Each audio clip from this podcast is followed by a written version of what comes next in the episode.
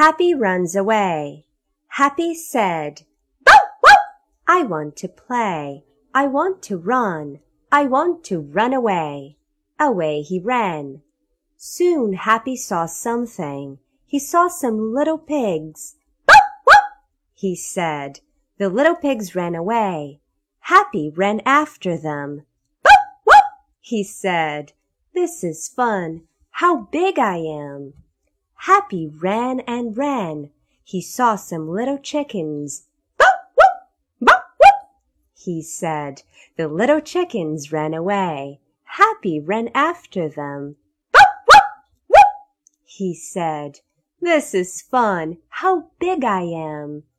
Soon Happy saw Mother Hen. Bow wow! Bow wow! he said. Mother Hen did not run away. She ran after Happy. Happy ran away. Bow wow! said Happy. This is not fun. I am not very big. He ran to find Billy.